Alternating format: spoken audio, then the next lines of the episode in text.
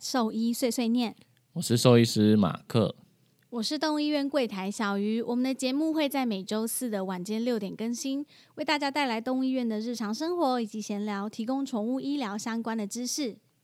好，这个礼拜终于有粉丝贴新闻给我们了。有吗？一直都有人哦。对，上次没有人贴 领养猫事件比较少人，但这这礼拜嗯有一个听众贴了一个新闻给我们，也是闹得沸沸扬扬的一个事件。嗯，好，先跟大家分享一下呢，这个新闻呢，就是台中有一对夫妻呢，去年底花了将近两千万在美术馆附近买了房子。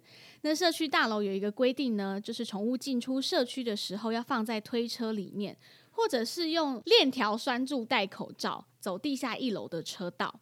但夫妻两个不到一个月呢，他就带着自己家里的黄金猎犬违规进出社区大厅，然后管委会因为这样子开出了一百二十九张罚单，一张是一千元，所以夫妻两个人就是拒绝缴这个罚款，所以管委会就告上了法院。最后法官呢认定社区规约是具有法律效力的，所以判赔夫妻俩呢还是要付十万元给管委会。付十万元的原因是因为就是呃法官裁定之后发现有几个违规的影像是比较不那么清楚的，所以呢就把他们那几张撤销了，所以最后就是缴了十万一千元给管委会这样子。嗯，你说原本一百二十几张，然后好像只认定一百多张这样。对对，没错，所以只要缴十万一。然后这个新闻事件一出来之后呢，就是呃，陆续我看有蛮多人在讨论的啦，觉得说这样很不尊重就是养宠物的人呐、然后呃，觉得这样子是影响了他们养宠物的权益，这样子。就有一种歧视养宠物的人，就养宠物就只能走车道这样子。对，没错。然后我们听众就是贴给我们的时候，他也是觉得说，就是哎，社区怎么会有这样子的规定？感觉有点不是很合理啦。所以想听听看，我们对这件事情有什么想法？嗯，对，我觉得这个事情其实好像应该要拆成两个不同的角度来看。没错，第一个是，就是我们养宠物的人，就是一定也会觉得说这样子的规范很不合理，有点歧视我们的感觉。对对，就是好像呃养狗啊什么，就是一定很危险啊，大型犬就一定会咬人，然后好像很脏，所以不能落地啊什么的。当然，就是养宠物的人就会觉得很不爽，就会觉得说这个规范是莫名其妙的，就是应该要废掉啊，或者说有什么权利可以这样限制住户。对但如果说以法律的这个角度来看的时候，就是因为那个社区管委会他就是提出这个规范，呃，如果说当初有不同意的人是大于同意的话，他这个法律的规范就不会出现。对对，所以所以其实法官如果他按照就是这个规约是有效力的来判决的话，好像也没有什么错。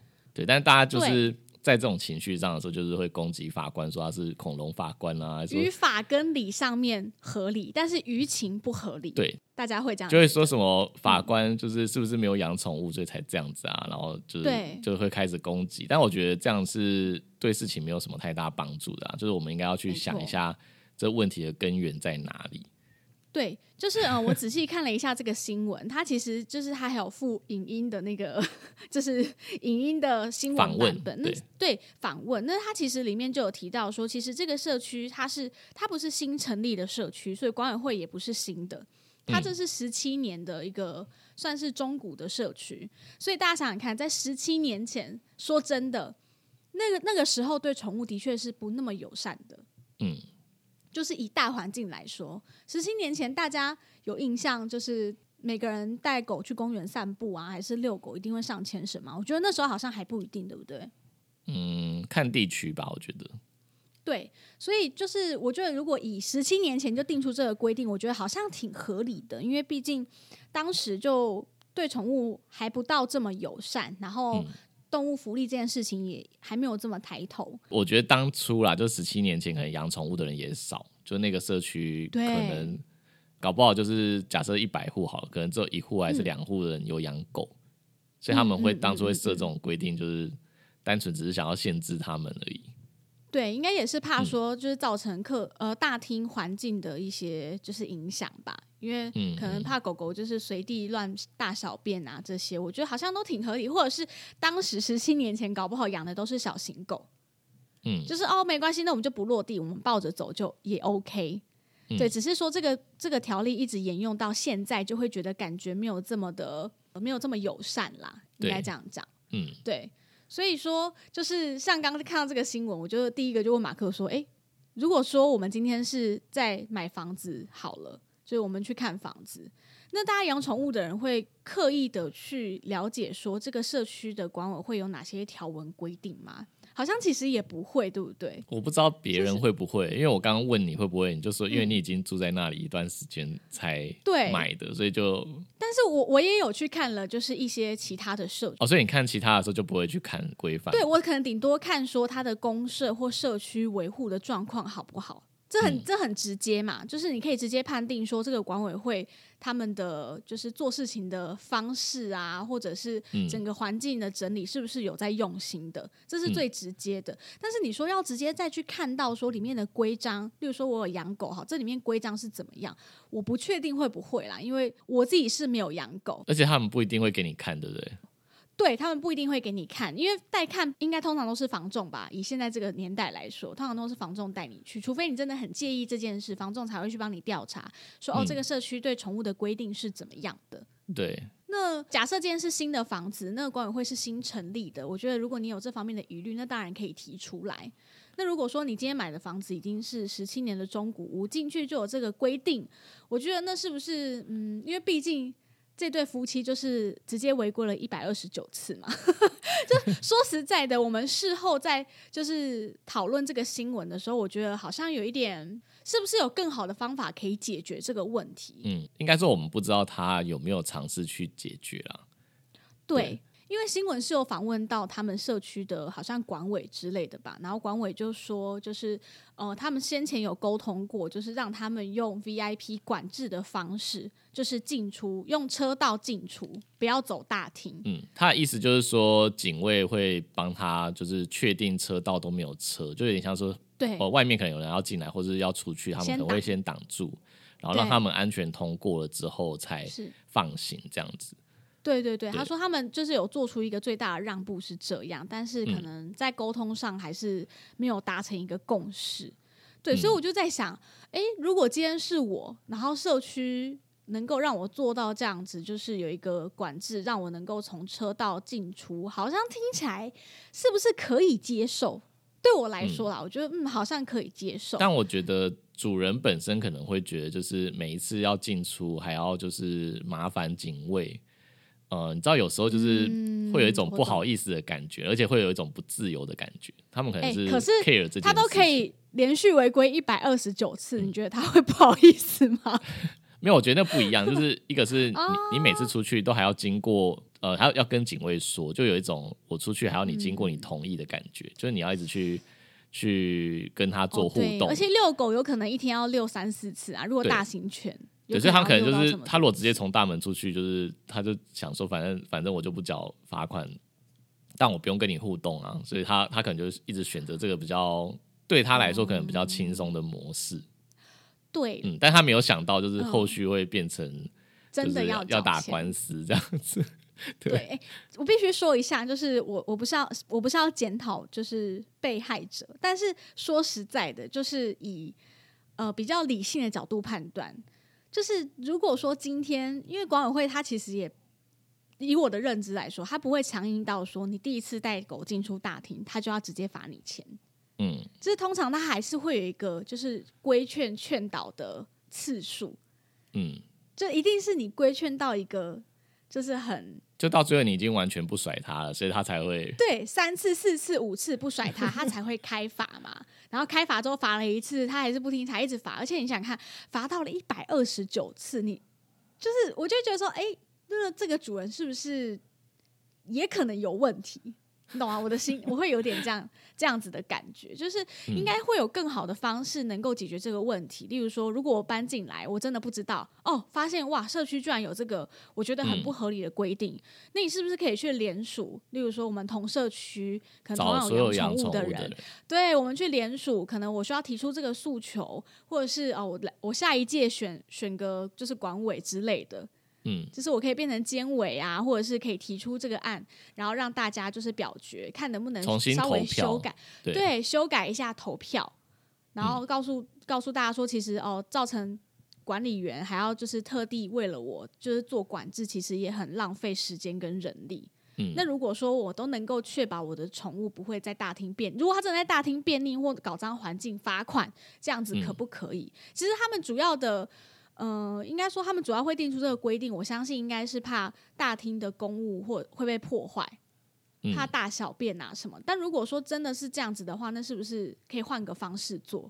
对，因为其实落地不不会太脏啊。嗯对，我觉得事情应该还是有可以解决的方法，就跟我们之前讲的，就是说，呃，事情都有解决的方案，但是就是看你要不要努力去做而已。但他可能对就是今天就是选择一个对他来说是最便宜形式的方式。就稍微消极一点呐、对，反正我就继续做，反正我嗯想说我我只要死不缴钱，你应该也拿我没辙，这样子。就是有有些人会抱着这样的心对，态然，后最后被罚钱，然后上新闻这样，就被罚钱上新闻，然后抗议嗯就是社区剥夺他呃养宠物的权利。但我嗯觉得就是仔细的去看这篇新闻，其实你就可以发现说，嗯，蛮多值得探讨的地方啦。就跟嗯标题上写的其实还是有点不一样，对，因为标题也没有写到说管委有开放说让他可以做一个车道的管制这个东嗯西。嗯内文也没有写，只有影片有，是我点进去看才发现的。嗯，因为新闻对标题就是要这样才可以吸引到对爱狗人士动进来看，然后有讨论之后，他们的点阅率就会上升。所以说，就是看事情还是要看仔细一点啦、就这种事还是一体两面呐、嗯不一定养宠物的人有错，管委会一定错，就是可能嗯两方都有沟通上有问题，才会造成今天这样子，就是不太好的结果啦。嗯我觉得对这个新闻最大的贡献就是以后嗯大家买房的时候要记得去看一下。对，真的，我跟你讲，这新闻出来之后，我就想说，嗯，以后要是我有养狗，我要买房子，我一定会就是先先去了解一下这个房子，就是社区对就是有没有奇怪的条约怎么样？对，因为管委会真的它是具有法律效力的，嗯你你不能去违抗它。所以，我们应该就是养狗的跟养猫，就是养宠物的人越来越多了，然后我们大家都会去嗯看这个条文，然后以后就是有这种条文跟法规的建案或者是社区，就没有人要买，然后就让它房价掉，这样，然后他们以后就不敢对。不敢。抗 议抗议，对，但其实应该也不一定啊，因为养宠物的人还是没有到这么多啦。目前还是少数啦，但我觉得可能就是一直在慢慢的增加嘛，所以以后多少都会有影响。而且宠物友善这个东西，其实意识一直在抬头。你看，嗯。国外都可以带自己的宠物搭地铁，嗯，就这就是一件很正常、稀松平常的事情啊。其实我看这个新闻的时候，我还有另外一个想法是说，假设见一嗯个盲人，然后他搬进这个社区，那导盲犬就不受这个限制嘛？应该不受限，导盲犬到哪里好像都不受限制，对吧？那这样子的话，就是如果假设今天真的有导盲犬跟盲人住进这个社区了，不就又会再引发一波争议嘛？因为其他养狗人就会说，那为什么导盲犬可以，那为什么我们不行？这样对，那就修法啊，对啊对啊那就修改啊，因为还是要回到问题的主要，到底为什么核心嘛？设对，到底为什么？你为嗯什么要定这个？不是说我定这个就是这样子，你违规我就是要罚。没有原因，我们可以坐下来讨能不能说没有论没有理由，就是要要这样子对对，你要告诉我你为什么要定这个？那核这个核心的原因有什么方法可以解决？解决。嗯，对啊，对啊，对啊，对啊，对对啊，所以就是这大家可以稍微想看看，或者是你们社区有什么奇葩的规定，也可以分享给我们。因为我自己在台北是没有养狗啦，所以有点难理解这件事情。嗯对，希望听众可以分享给我们，社区有什么不成文的规定呢？我还要再讲一个，就是他不是说原本呃，应该说他原本有一百二十几张罚单，然后后来因为呃摄影机拍摄不不是那么清清楚，对，他就说拍摄 不是很清楚，他没有办法证明说那个就是主人本人，所以就被撤销了十几张，所以最后只有一百多张嘛。嗯，对。我就，在想说，那这样我就是帮这个住户想到一个解法，他就是每天出去的时候，就是戴墨镜，然后乔装蒙蒙面，然后戴帽子，然后压住，就把 乔装，然后甚至说在身上装一些买各种假发，对各种假发，然后在在衣服里面塞塞棉被啊之类，然后让自己变。体型都不一样，对对对，就说这不是我啊，这样。不要乱就教好不好？被罚钱这样。我们我们要理性的沟通，好不好？才能为动物争取最大的权益，不要这样子。好对，好，下一个话题。好好，我们回到下一个。好，然后接下来呢，我们进入到粉丝提问的部分。这个听众想了解，他说他想听掉毛专题。他说呢，想请问一下，就是狗狗理毛理到六 millimeter 六 mm 的长度可以吗？因为平常都在家，不是户外的狗狗，毛那么密，理短一点，应该对散热是有帮助的吧？狗狗掉这么多毛，外观也看不出来，这样可以理解为正常换毛的现象吗？他说，因为他的米克斯不知道混到什么品种，一年四季都在疯狂的掉毛，所以他我猜他应该是有点困扰啦。然后想要剃毛，但是又不知道说到底要剃到多长多短，会不会对狗狗的皮肤有什么影响，所以他才提出这个问题吧。好，因为目前应该大家流传已久，就是说，呃，剃太短对。他们散热啊不好啊之类的，或者说，嗯，就是比较容易晒伤还是什么的，对，应该有听过这样的说法嘛？对，有有有，嗯嗯嗯。那这样子的话，我觉得就是要从毛发的功能先开始说好了，就是关于散热跟就是防晒这这两个区块。对，然后目前流传已久的是说，就是如果你毛体太短，他们反而散热不好。对，是不是？是不是这种流传？对。或者是剃太短，就是反而让他们皮肤是直接曝晒在紫外线底下，对，反而就是会变得更热，它没有毛发的阻挡了。嗯，好，其实其实毛发我觉得就是分成两个角度，第一个的确它有遮蔽的效果，就像我们之前提到说，就是哦什么防晒衣之类的，就是它在物理上面的确是有一些阻隔的效果，是对，就是直接阻挡了这个部分。那另外一个就是我觉得它。呃，毛发它有一个另外一个功能，叫做就是它会把空气捕捉在这个区块，它就有点像羽绒衣，就是羽绒衣不是中间会有一个隔热的感觉嘛？就是因为它可以把空气保存在这个区块，所以它外面的热空气就是会被这个很像羽绒衣的这个构造就是隔绝开来，对对对，所以外面的热或者是刚刚讲的那个物理性的晒，它不会这么快直接传导到皮肤上面。嗯，对，就是除了物理阻隔，还有这个空气阻隔的效果。对，它中间还是会有空气流动嘛。就是如果你是长头发的话，它中间会有空气可以在里面流动，就不会那么热。嗯，原理应该是这样，就是空气阻隔的效果啦。因为空气的导热其实是比较差的，对，跟直接就是皮肤接触是有差异的。对对对，所以它的防晒，我觉得第一个就是刚刚讲的紫外线不会直接穿透，然后第二个就是热能不会直接传导到皮肤上面。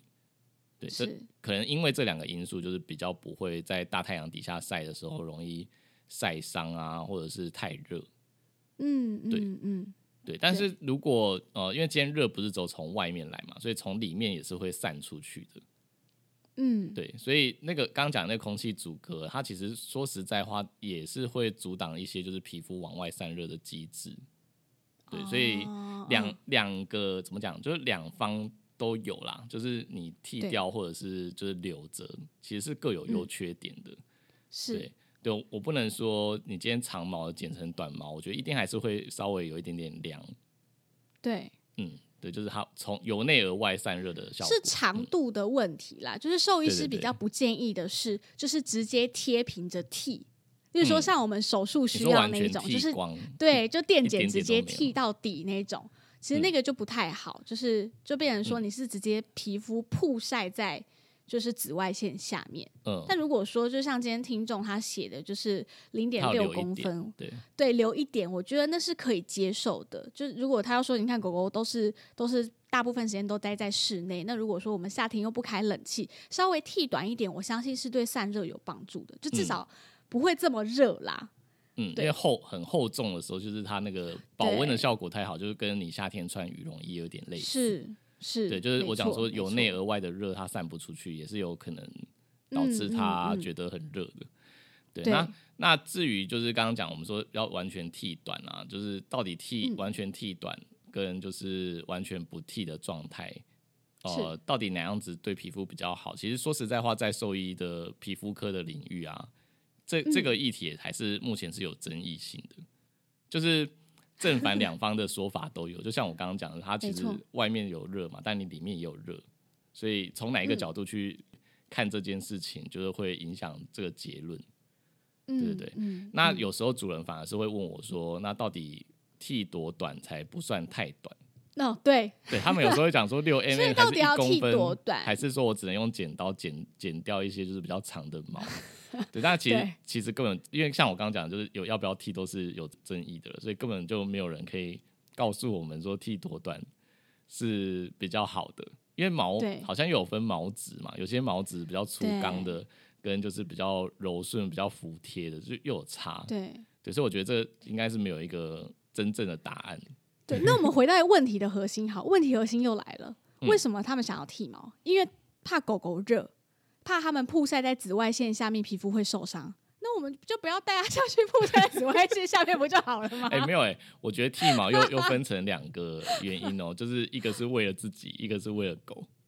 啊，因为有些主人是因为他一直掉毛很麻烦，或者说我之前有遇过有主人是说他会帮他的猫剃毛，是因为他对他的毛过敏，所以他就把它剃短。嗯，就我我有遇过这样吗？他自己就是这个主人自己觉得是是有差了，对啊，所以我就说剃毛这件事情又分成是为了自己还是为了动物。对蛮有，但是说真的，我我比较难理解，就是猫咪剃毛这件事。嗯，就是其实我觉得猫咪它本身并不怕热，哎，就猫咪对我来说，我觉得它们算是很耐热的一个动物。然后剃毛又很让它们很容易就是紧迫。嗯，因为像我老公他妹妹的。猫就是某某一年夏天，他们就心血来潮想说啊，大家去剃个毛好了，好漂亮，好可爱。然后剃回家就血尿了，就是，所以所以他们从此以后再也不敢做这种事情了。但是我就是在想说，为什么？就是有一种那种我帮他转换一个造型，然后主人看了也很开心，觉得嗯看起来很很凉爽这样子吗？嗯，就猫你也。很少，就是说像狗这样子，每天带出去散步，可能中午它还要一定要出去尿尿啊，也不会到这样子。所以帮猫剃毛应该比较常是为了自己啊，要好看，要好整理，然后跟就是不要掉太多的毛，感觉它很凉爽。对，就是你知道，就是自己很热的时候，看它这样子毛，就觉得说，嗯，它一定也很热。然后就把它带去剃，是这种感觉，有一点像是这样子，对不对？就你自己很热，坐在客厅想说他一定也很热，我看他这样我就很热，明天再去剃毛好了，就是这个心态。但是猫不一定本身觉得很热哦，嗯，应该是这样吧？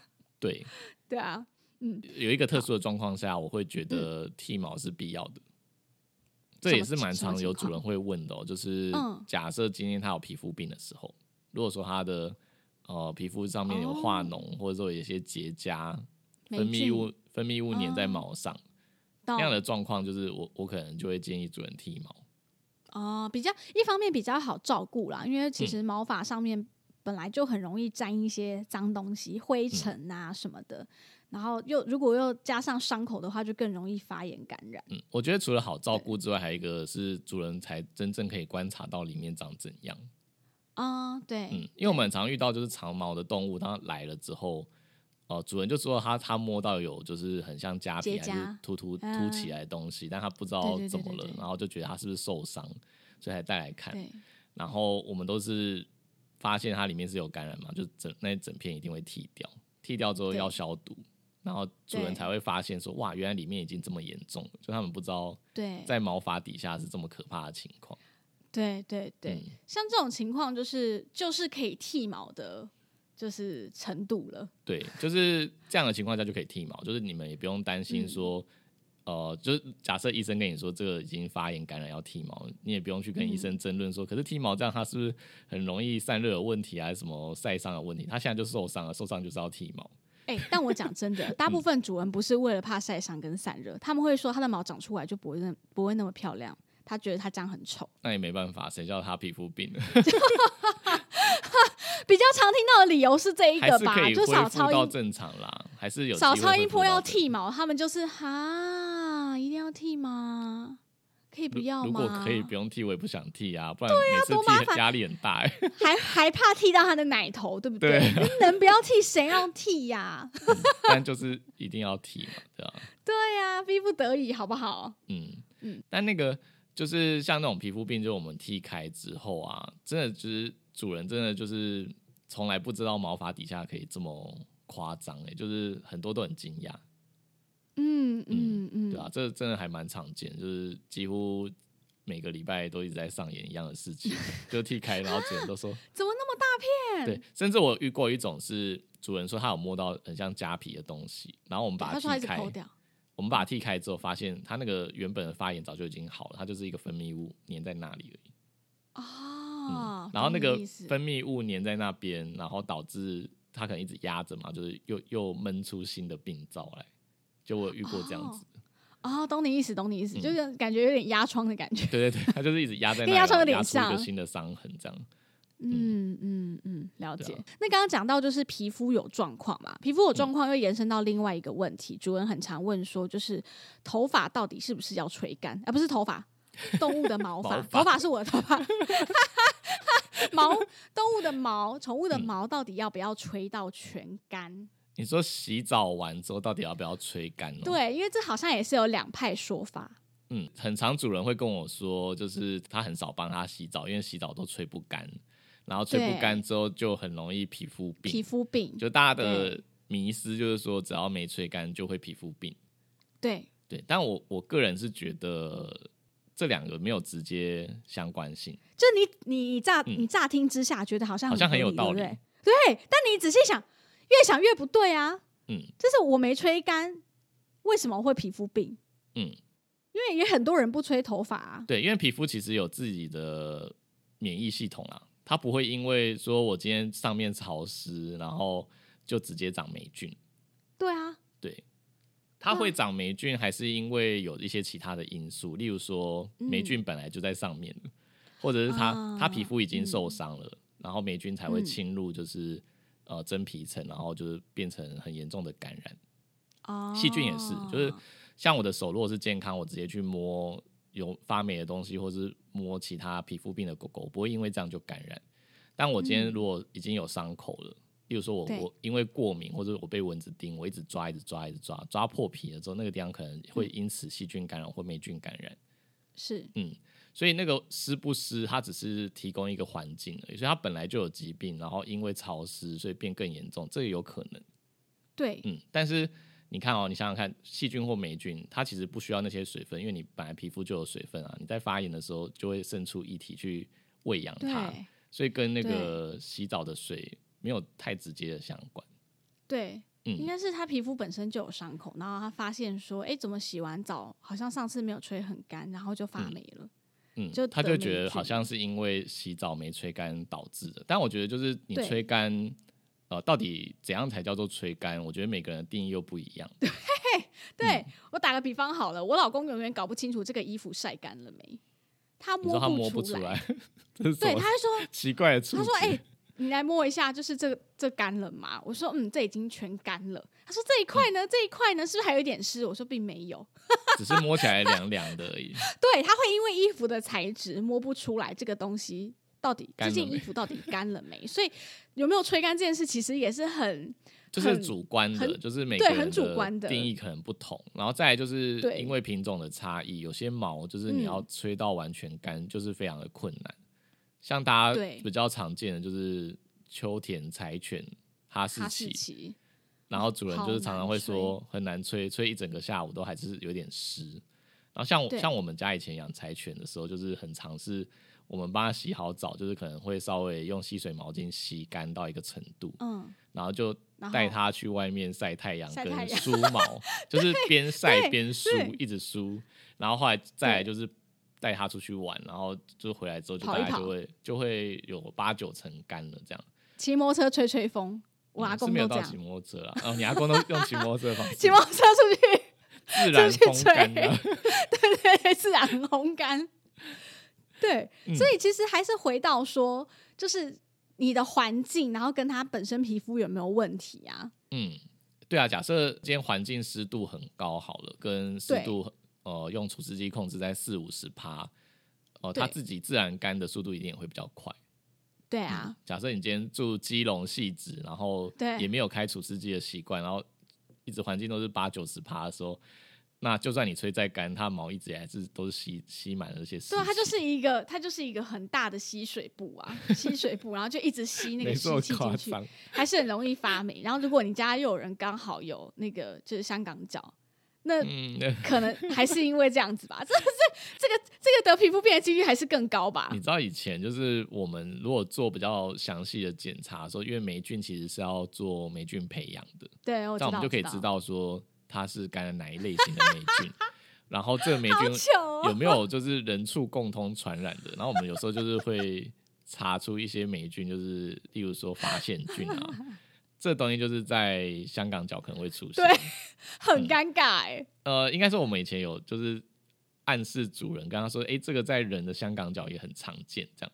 然后主人就是通常就会语出惊人说说，哦，都是爸爸一直用脚去撸他的头，什么对的。对对，真的真的爆爆出爸爸有香港脚。都是我爸啦，他一直用脚弄他，我一直叫他不要这样。我跟你讲，爸爸都超爱用脚拉狗的头，我不知道为什么，我爸也会这样。不知道为什么用手摸不行吗？为什么一定要伸脚出去，然后还要而且还要弄他的头，然后我又会亲我家狗的头，我就觉得超恶的。你有没有觉得为什么每次就是被爆出来都是爸爸，为什么都不是妈妈？就从来没有听过说妈哦，都是我妈一直弄用脚弄他。难道男生的 香港脚的那个几率真的有比女生多吗？我很怀疑。我还是如果是因为是妈妈的话，你就会为他留一点情面，但爸爸就不留情面，这样。我觉得不会耶，因为我老公也会骂我，因为我会用我用我的脚弄我家的猫，但是我不会我不会弄脸，因为脸我自己会亲，我会用脚弄它的屁股。然后我老公就说你不要这样用它，因为嗯我的猫就是他的女儿嘛，就是心肝宝贝这样，他就很嗯生气，叫我但不要我觉得，用它我。觉得应该是就是假设你们两个就是今天去看诊，然后它长霉嗯菌，然后假设你们两个也都有香港脚，好了，我觉得。我觉得你会出卖你老公，但是你老公不会说你。他怕我生气，能出诊间就跟他翻脸，我说你什么意思啊你？你有必要这样子吗？所以我在想说，应该不是男生的好发率比较高，应该是男生被出卖的机会比较高。啊，对，蛮有道理的哦，蛮有道理的。哎、题外话一下，你们家是不是也用硅藻土的那个吸水垫？就嗯浴室、诶，这也跳太远了吧？不是？你有发现猫很爱撸那块垫子吗？没有诶，我们家不会诶。哦，我家的猫超爱撸那个，然后我朋友的猫也超爱撸那个。嗯我家的猫就因为有一阵子一直撸那个之后，耳朵就发霉了。那就代表你们有香港脚，是这样的意思吗我老公？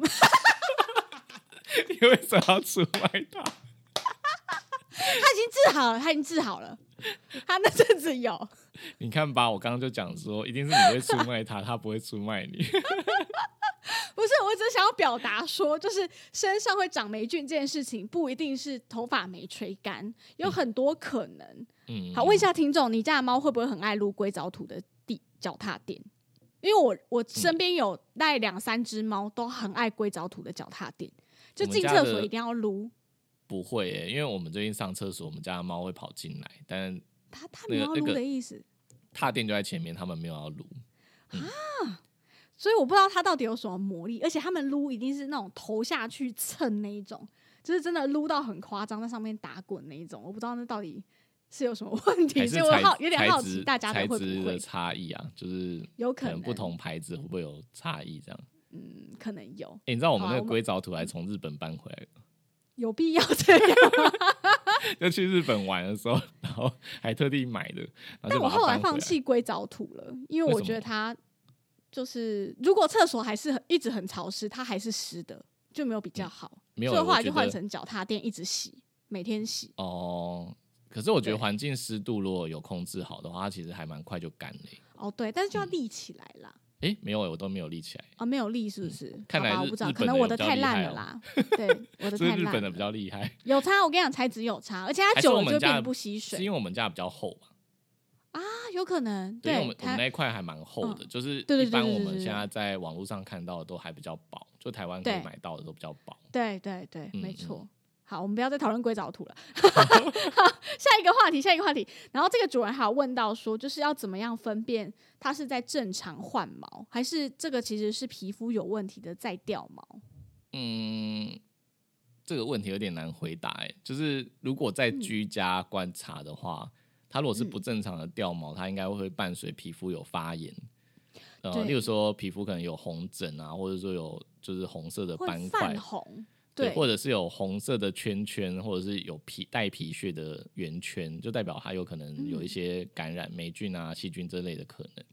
嗯嗯嗯嗯嗯，但如果说皮肤你这样掀开看，发现哎，它状态都是蛮好的，没有皮屑啊，然后对，也没有看到它一直在瘙痒在抓，那其实我觉得那应该就是把它归纳为正常的掉毛。对，那如果在医院的话，我们就是会拔一点毛下来看，看一下它的毛囊是有没有感染的，然后嗯，我们从显微镜也可以看得出来说，这个毛囊是正在生长期的毛发，还是说它是休止期的毛发。嗯嗯，对对对，就是毛囊它在生长过程它有不同的时期，对，就是像我们的正常脱发跟换毛，就是呃它长到最后，然后进入休止期了，那就代表说它已经完全成熟了，时间到了它就会自然的脱落，这样。哦，OK，了解。好，然后接下来还要问到一题，就是到底要多久帮犬猫洗一次澡呢？这个我觉得差异也很大哎。先先讲猫好了，以猫来说的话，我觉得就是你如果环境是干净的啊，基本上就算不洗澡也没有关系。对，真的真的。像我们家的猫都已经一年一年左右了，我们家也是差不多一年洗一次啊。嗯，对啊，就是你环境打理好，它就不会摸起来脏脏油油的。对，它就是一直都是保持干净的状态。对，所以跟环境还是比较有关系。那至于狗的话，我觉得就是看品种哎。嗯，是不是有一些特殊的品种，它的油脂就是比较丰厚，例如说约克夏之类的。对，是不是就要发痘啦？就是或者是跟体味也有关系，皮肤的油脂跟体味，有的就是很快就长成了。我还记得我小时候的钢琴老师养一只沙皮狗，早上才洗，下午就臭了。真的，我觉得，我觉得跟那个自己的接受度可能也有关系啊。因为有些人他们不是养那种土狗之类的，他就是放养或者养在院子里的，他们可能就觉得那个味道对他来说没差，因为它很通风啊。对，但是如果说你今天是跟他一起睡觉的时候，是不是就会很讲究它的干净程度？对对，但我觉得最最短最短啦，就是一个礼拜可以接受啦。你不要说就是三天就洗一次。你说什么什么狗？我觉得各种狗都是哎。嗯，但我们家博美是大概两周，如果它两周以上还没有洗的话，我会闻到。我刚刚讲错了，我刚刚讲错，我的意思是说，就是一个月，是不是？不是我的，我的意思是说，就是你就算很频繁的要洗好了，你也不要就是少于一个礼拜。最短是不是？对。哦，就是你的间隔，嗯。有一些特殊状况的话，会需要一个礼拜洗到两三次，就是洗药浴的时候。哦，对，就是他皮肤真的有状况的时候啦。嗯，我们需要用到抗菌啊，或是抗霉菌的药浴的时候，就有可能需要一个礼拜洗到两三次。嗯嗯嗯，没错。但是我们通常那个也是洗局部啦。呃，也可以洗全身啦。如果他全身都感染的话，哦，对啦，对啦，对啦，对啦。但如果是局部的话，其实也是局部洗啦，就是一一周就是针对重点部位洗两三次这样子。嗯嗯嗯，对啊。所以，我我觉得还是依照品种去区分跟它的体味，但我觉得还有你的接受度。如果你你你就你就也就流流浪汉，怎么会想要帮狗洗澡嘞？所以你自己也很臭的话，就没差。对，是没错啦。所以所以没有唯一解答，对对，没有唯一解答，真的好。我们换下一题：多久帮犬猫梳毛一次呢？这也是看品种吧。嗯，毛越长的，好像越容易打结。那有的真的是需要做到每天梳毛。嗯，还是有品种差异在的。猫也是。对，然后如果是短毛猫的话，可能就只有换毛季，它一直在掉毛，或者说你都可以很明显看到它的毛已经有一些是那种畅长，就是已经跑出来的。嗯嗯嗯，那个时候我就会用用梳子，就是尽量先把它梳掉，这样可以减减少掉到环境。或者是你你摸它啊，像我觉得猫就很很好。哦，你说你一摸手上粘满毛，哎，对，你就发现里面就是它里面的那个那个细毛都已经粘在你手上，对，粘在我手上，我就知道它该梳毛了。嗯，或者是你一掸，像我们就很长离离家三四天嘛，回来一摸就是我老公鼻子又开始过敏，我就知道呃完蛋了，我要先帮他梳毛。嗯，就一定要先拖去角落，先帮他梳一梳，不然我老公就会直接大过敏。所以狗的话，应该也就看品种吧。如果像你嗯像、像阿富汗这种，是不是就是天天哦一定要梳、对，一定要天天梳，不然它就会很像打结，不然就变疯婆子。会变疯婆子，真的 会变超疯的，整个脸嗯乱七八糟，头发乱七八糟。对啊，啊如果说今天就是就土狗，然后毛超短的，或者说像像 Prezo 这种，它应该也不用梳毛吧？嗯，我不知道，我不知道他有没有在梳毛，但感觉这种狗就是拍一拍就好了。就你梳毛，你 你都不知道你自己在梳毛还是梳皮啊？对啊，对啊，对啊，但是其实重点还是不要太过度啦。嗯，就是都不要太两极，你不要说真的很久都不帮猫梳毛。我有遇过那种真的到整间，它全身上下都是废毛。我想说，天哪，这是一年没梳过头发了吧？嗯，就应该是真的很久没梳，就这种也不太有那种全身然后你说打结的啊，就是腋下全部都是结，对，所有的都那很不。舒服哎、嗯很痛哎、对啊，你是说拆结很痛，还是它结在那里很痛？打结很痛？打结本身如果没有去拉扯，它会痛吗？呃，不会，但是如果到会拉扯的程度，皮肤就会痛了。嗯嗯嗯，对啊，对啊，对啊，所以都不要太过度啦，刚刚好就好。你太过度去梳也不对、啊。嗯，我有看过那种梳到真的哦皮肤就是用针梳看起来已经红红的。我有看过用针梳，然后但它压很大力，所以就用针梳刮皮肤，这样好像也不太好。因为就像我刚刚讲的，你皮肤有伤口的时候，再衍生出新的皮肤病的几率会变高。嗯嗯嗯嗯，没错。好，然后题外话，想问一下，就是小鱼跟马克都用什么方式来清理猫毛？然后我们刚刚好像有讨论一下这一题，发现我们两个的方式是一样的。嗯 对，就是扫地机器人嘛，扫地机器人就是扫大环境的。然后，而且我有发现扫地机器人的优点就是它不会让毛就是掸起来，它不会被扬起来，因为它就是贴着地面吸，所以其实就是是一个蛮好的方式。如果你们家嗯有又有过敏的小朋友或者是大人的话，扫地机器人是一个很好的选择。而且我我觉得它比吸尘器吸的还干净呐，对我来说。就是它大范围吸的很仔细，因为它可以来回很多次可。是我觉得扫地机器人的最大缺点就是你家里面嗯的地板不能放太多杂物。哦，对对对，没错。对啊，像像我们现在就是要要启动扫地机器人，我们要先把要先地上的东西收起来。对啊有啦，现在有新科技是它完全可以避开障碍物的，不是啊，这可是个也有。障碍物避开，但不代表说那个地方没有毛，对，就是毛会跟障碍物卡在一起嘛，它会 卡在一些啊小小的缝里面，所对以那些小缝都要都就是尽量单纯化，它才可以发挥最大的效益。而且扫地机蛮容易，那个卷轴就是会卡满毛，你一定要很定期去清。我相信换养宠物的都是啊，不管是吸尘器还是扫地机都是一样。我记得我很久以前就是买一台给我妈妈用，然后就嗯被我们家的那只博美的毛就是卡到那个轮轴歪掉。哦，这么夸张？对啊，就是它就是塞进去里面，然后但你没有常常清它，然后最后那个轮轴就被毛发挤到变形这样。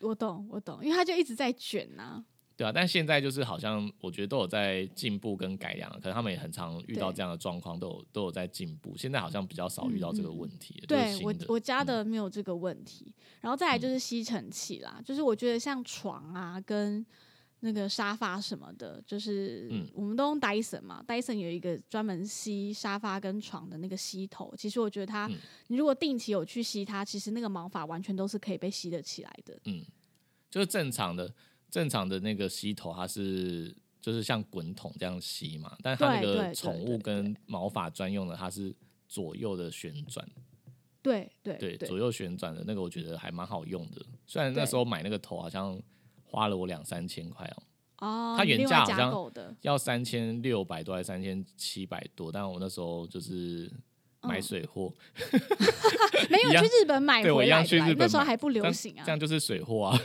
就 特地去去日本买一个吸头这样，嗯嗯嗯嗯嗯，懂但蛮好用的。所以对，就用吸尘器，然后吸掉主要的毛发。那再来的话，就是比较简单的，例如说我刚梳完毛，局部清，我就会用那个滚筒那个粘毛的卷，那个叫什么啊？我讲的好很，它是不是有一个词滚筒的粘毛卷啊，我啊？对对对，滚滚筒的粘毛卷，那个东西到底叫什么啦？，Three N 的滚筒粘毛卷。好随便随便，哎、但是我跟大家说，我自己是推 IKEA 的，真的假的？因为比较便 宜我觉得吗 3M 的没有很好用，是吗？嗯，因为奶 IKEA 的便宜，然后又很粘得起来。哦，因为奶茶最近有买了一个杂牌的，但我觉得好像真的有，它不是属于有差有差，对杂牌的还是有但差。但我跟你说，我们医院的那个刷手服用 3M 的粘很好粘，材质的问题，还有分，对材质的问题。有，因为我两种都有买过，然后后来我发现就是 IKEA 对我来说是比较好用的，嗯。因为它就是。呃便宜又大碗之外，就是它粘粘性不错，而且它那个滚筒的顺滑度有差，就嗯。顺畅度有差。3M 的有点卡卡的，嗯，我还有我还有一对。只，就是它上面是有那种短短的毛，然后它的、啊，我知道，就很像梳毛球的那一种。对，对不对它会把它刮下来，然后它后面不是嗯有一个开关吗？然后你就是推它一下之后，它就会跑进去那个后面的小盒子里面。有，我也有用过那一种，但我觉得它很看衣服材质。对，就是有的它刮得下来，但有的刮不下来。对，但是它可以好处就是重复利用了，它不用一直撕掉那个贴纸。嗯嗯嗯，对啊。嗯说到这个，我之前想到我有在网络上买过一款，它就是一块很大的海绵，嗯，然后呢，它就是用静电的原理还是摩擦，我不知道，反正它就是可以，例如说像我们电脑椅的那种材质，布嗯面的那个电脑椅，你就是直接用那一块大海绵直接刮，它就是可以完全集中。我觉得嗯那也蛮好用的，那你为什么现在不用了？很快速。没有，因为我现在有吸尘器啊，哦，对啊，吸尘器就很很快速，然后 IKEA 的那个卷卷筒我也觉得也也够嗯了，所以那个我就比较少用，而且我家现在没有电脑椅，所以就还好。嗯，对，然后再来的话就是还有设备？设备差不多这样。空气清净啊机我想起来了，空气清净机就是因为我们、嗯我自己用的是比较小台那种 Sharp 的，然后、嗯然后你嗯自己现在也有也有空气清净机吗？